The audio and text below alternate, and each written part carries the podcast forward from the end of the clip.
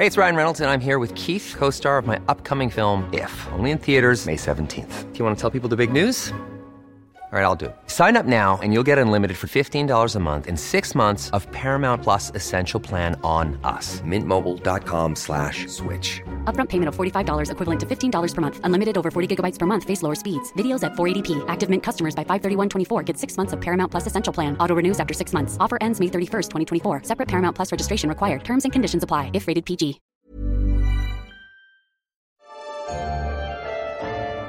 En la guía del fin de semana estamos en la constante exploración de fechas que nos den excusas para gestionar episodios especiales. Esta no es la excepción, y a propósito de que hace unos días, el 25 de octubre, fue el Día del Zapatero, hoy les vengo a recomendar un museo muy especial, el Museo del Calzado. Porque sí nos gusta recorrer museos que ya son emblemáticos en la ciudad o que tienen cierta arquitectura histórica y cosas así por el estilo, pero también nos gusta explorar museos que a lo mejor son menos eh, convencionales en su colección, incluso en su espacio donde se exhiben. Este es el caso. De hecho, les quiero contar un poco que cuando yo llegué a este museo estaba tomándome un cafecito, que más adelante les digo el nombre, eh, cuando de pronto vi que había una placa que decía ahí el nombre de una zapatería y, bueno, me dio curiosidad. Después regresé una de tantas veces eh, caminando por el centro de la calle de Bolívar y me di cuenta que había una puertita muy chiquita y donde, donde se anunciaba que estaba ahí el Museo del Calzado. Entonces ya decidí explorar y subir la escalerilla esta que te lleva a, una, a un par de salas que conforman este, este recinto cultural. Ahí la verdad fue una sorpresa descubrir zapatos de Poniatowska, de algunos políticos, algunos otros curiosos como las botas de Arjona también me permití conocer como que distintos aspectos culturales de otras naciones a través de los zapatos, como a lo mejor en China o en Japón. Y también como que reflexioné esta cuestión de, pues esta frase tan famosa y tal vez trillada de ponerse en los zapatos de otros. La verdad es que se convirtió inmediatamente en uno de mis museos favoritos por ser precisamente tan distinto y tener como tanta esencia de tantas personas en un solo espacio, porque pues sí, no son zapatos nuevos, son zapatos que, que la gente usó previo a donarlos a este espacio. Entonces, bueno, para conocer más de él y después de este contexto de cómo yo llegué a él, en este espacio, esta edición nos acompañará a la charla Norma Angélica Ponce, coordinadora del Museo del Calzado. Espero que les emocione tanto como a mí conocer más sobre cómo se concibió este lugar, qué otros tipos de calzado, bueno, qué otras personas han donado sus, sus zapatos y que se queden al final del episodio. Mi nombre es Ariana Bustos Nava, también conocida como la señorita etcétera, y la encargada de hacer este tipo de exploraciones para llevarlos a distintos y valiosos lugares en México.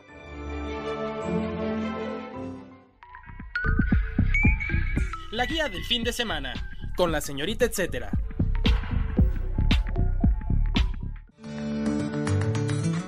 Damos la bienvenida a Norma Angélica Ponce, coordinadora del Museo del Calzado. Gracias por aceptar la invitación a participar y platicar aquí con nosotros en la guía del fin de semana. Norma, cuéntanos, ¿qué detonó la idea de crear un museo en torno a los zapatos?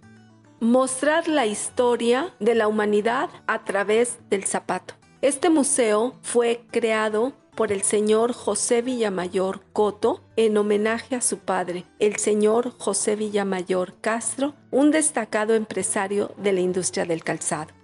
¿Cuándo se abrió y ha tenido cambios desde su creación?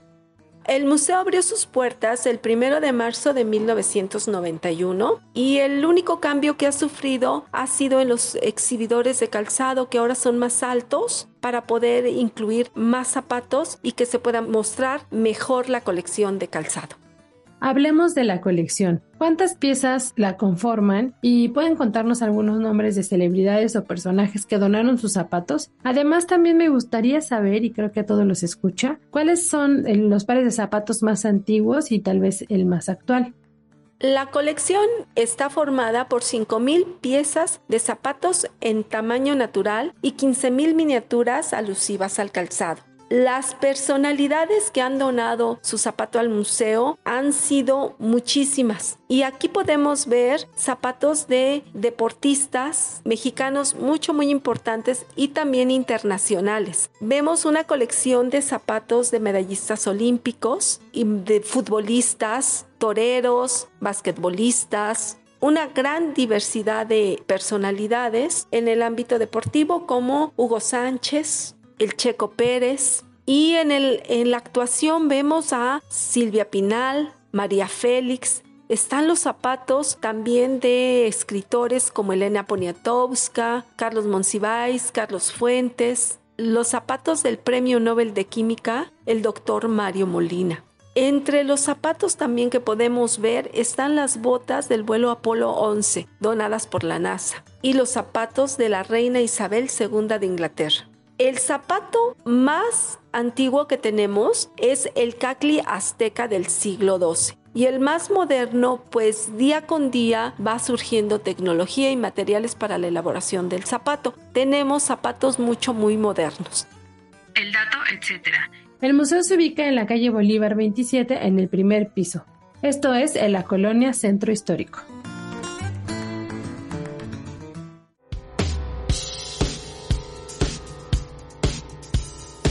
Continuamos la charla con Norma Angélica Ponce, coordinadora del Museo del Calzado. Espero les esté fascinando la idea de descubrir este lugar en palabras de Norma y con estos datos que les estoy aportando en, entre las pausas, ¿verdad? Eh, Norma, ¿cómo se hace para formar parte de la colección? Por si algún famoso o alguien, algún este personaje quiere tratar de dejar ahí sus zapatos, cuéntanos.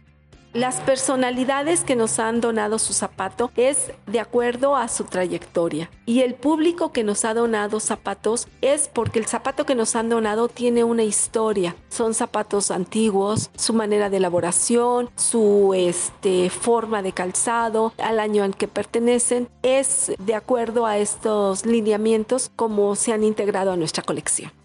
¿Qué podemos aprender a través del calzado? A través del calzado se aprenden muchas cosas, pero nosotros mostramos la historia vista a través del zapato. ¿Hay alguna actividad complementaria durante la visita al Museo del Calzado?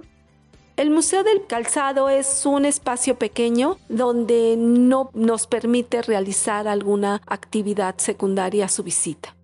Bueno, Norma, en este caso me gustaría aprovechar esta pregunta y la respuesta que nos das para un poquito ampliar las opciones que podemos hacer si vamos a visitar el Museo del Calzado, que, que aunque la verdad si te llevas un rato y más si eres meticuloso de estar leyendo eh, de quién era y, bueno, imaginándote toda esta, la figura en sí de quien portaba el zapato y regresando a ver otra vitrina, este, bueno, después de, de visitar el Museo del Calzado me gustaría aprovechar para sugerirles un par de cosas. Por ejemplo, ya les decía que yo descubrí este lugar porque venía de, tomar un cafecito y lo hice en un espacio que se llama Café del Centro. Venden un especial del Café del Centro que tiene granos de café enteros arriba que les recomiendo. También en esta misma calle están los famosos tacos Los Cocuyos. Esto es en Bolívar 56. Es una taquería, la verdad, respaldada por sus deliciosos tacos de cabeza, este, de suadero y por varias celebridades que ya, ya la han avalado, ¿no? Está por ahí Anthony Bourdain, ¿no? Que es uno de los que también eh, llegó a, calificar con muy buena calificación, pues a probar estos tacos. Otro de los plus que tiene este espacio es que está abierto las 24 horas, así que si tienen antojo de taquitos, aquí siempre van a encontrar.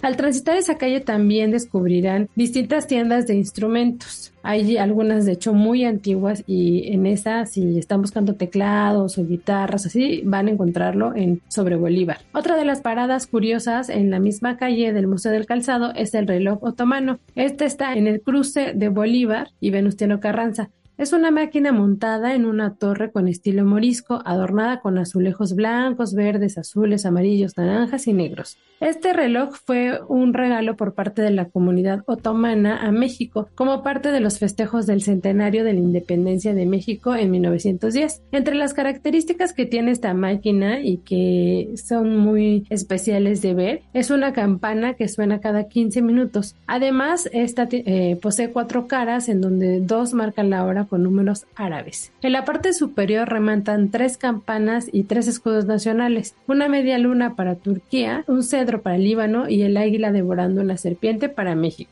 Si por si esto fuera poco, seguir recorriendo la calle Bolívar después de visitar el museo, también les recomiendo echar un vistazo por el ex convento de Regina Coeli, ubicado en la esquina de las calles Regina y Bolívar. Ese fue construido en el siglo XVI y era el Colegio de las Vizcaínas y el convento de San Jerónimo, donde actualmente se encuentra parte de la Universidad del Claustro de Sor Juana. Así que ya saben, durante esta visita pueden aprovechar para recorrer un poquito más el centro histórico y enfocarse básicamente en esa calle. Van a encontrar comida, eh, música y diversidad cultural, además después de ver los zapatos. El dato, etcétera. Conoce más sobre lo que puedes explorar en el Museo del Calzado a través de sus redes sociales. Los encuentras como Museo del Calzado El Borsegui Oficial o Museo del Calzado Borsegui en Twitter, Facebook, Instagram y YouTube.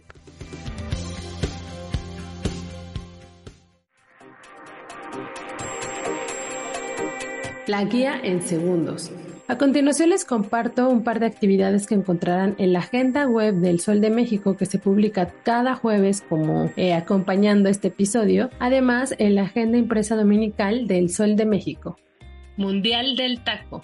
Para comer tacos los mexicanos no tienen ni día ni horario. Es más, cualquier momento es adecuado. De esa necesidad por honrar cómo se debe a los taquitos, surgió el Mundial del Taco, porque no solo se trata de fútbol, ¿verdad? En esta contienda participaron más de 30 taquerías y de ellas ya hay unas seleccionadas que estarán en un evento abierto al público, este, disputándose ahí el campeonato, digamos. Habrá sorpresas y actividades para el taquero y comensales, entre ellas un torneo de futbolito de mesa, un torneo de dominadas y un DJ set del Instituto Mexicano del Sonido junto Mula Brass Band.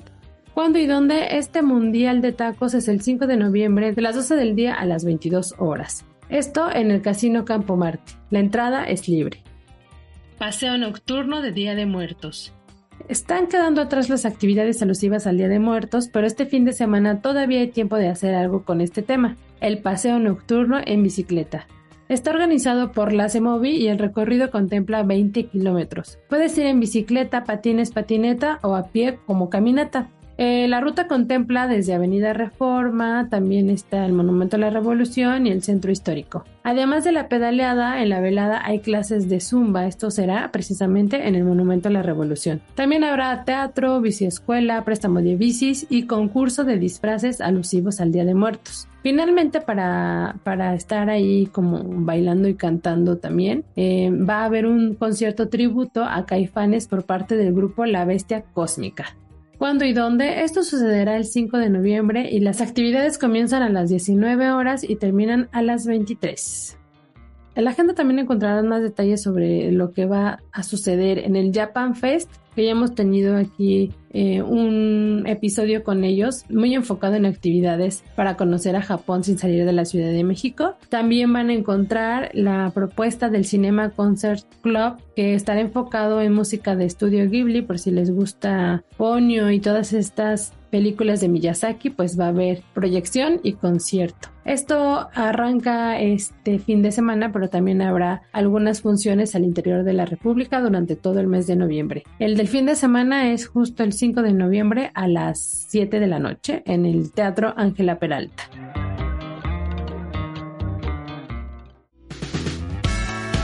Así llegamos al final de esta edición. Gracias por quedarse hasta estos últimos minutos. Espero que empiecen muy animados el mes de noviembre y que se despidan también con la misma energía de octubre Gracias por su apoyo a la querida productora de este espacio, Natalia Castañeda. Les recuerdo que pueden seguir la conversación conmigo todos los días a través de mis redes sociales. Me encuentran como la señorita etcétera en Twitter, Facebook, Instagram y Twitter. Si tienen algún comentario o sugerencia sobre este espacio, los que se generan desde la Organización Editorial Mexicana, pueden escribirnos a nuestro correo que es podcast.com.mx.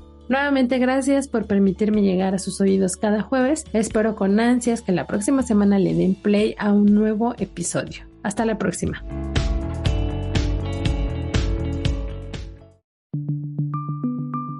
Esta es una producción de la Organización Editorial Mexicana.